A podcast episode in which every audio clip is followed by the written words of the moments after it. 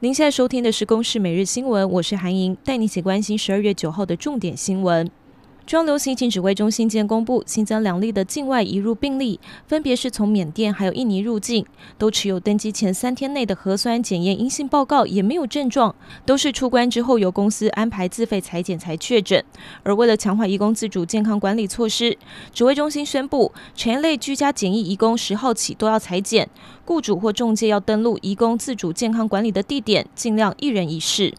高雄大树区的军备局二零五厂光复营区，今天上午九点半实施天宫二型飞弹预混物衬装作业的时候，发生了铝粉闪燃意外，造成三人受伤送医。国防部表示，国防部已经协同军备局编成了专案小组，前往调查事故发生原因，并且全力提供伤者最专业的医疗照顾。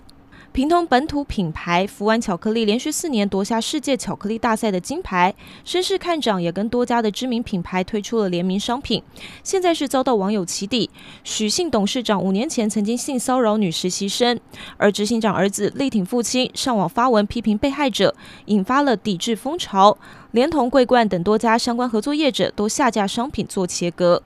新北市议会昨天三读通过了食安自治条例，要求新北市业者必须要瘦肉精零检出。新北市长侯友谊今天更向中央喊话，表示如果行政院不同意自治条例，将会采取相关的法律动作。而行政院长苏贞昌则说，食安政策要举国一致，应该要依相关的法律来办理。位在中国西藏跟尼泊尔交界的世界第一高峰珠穆朗玛峰又长高了。中国跟尼泊尔官方八号共同宣布，珠穆朗玛峰的最新高度是八千八百四十八点八六公尺，比尼泊尔之前官方认证要高出了八十六公分，更比中国先前测量的数字高了将近四公尺之多。以上由公视新闻制作，谢谢您的收听。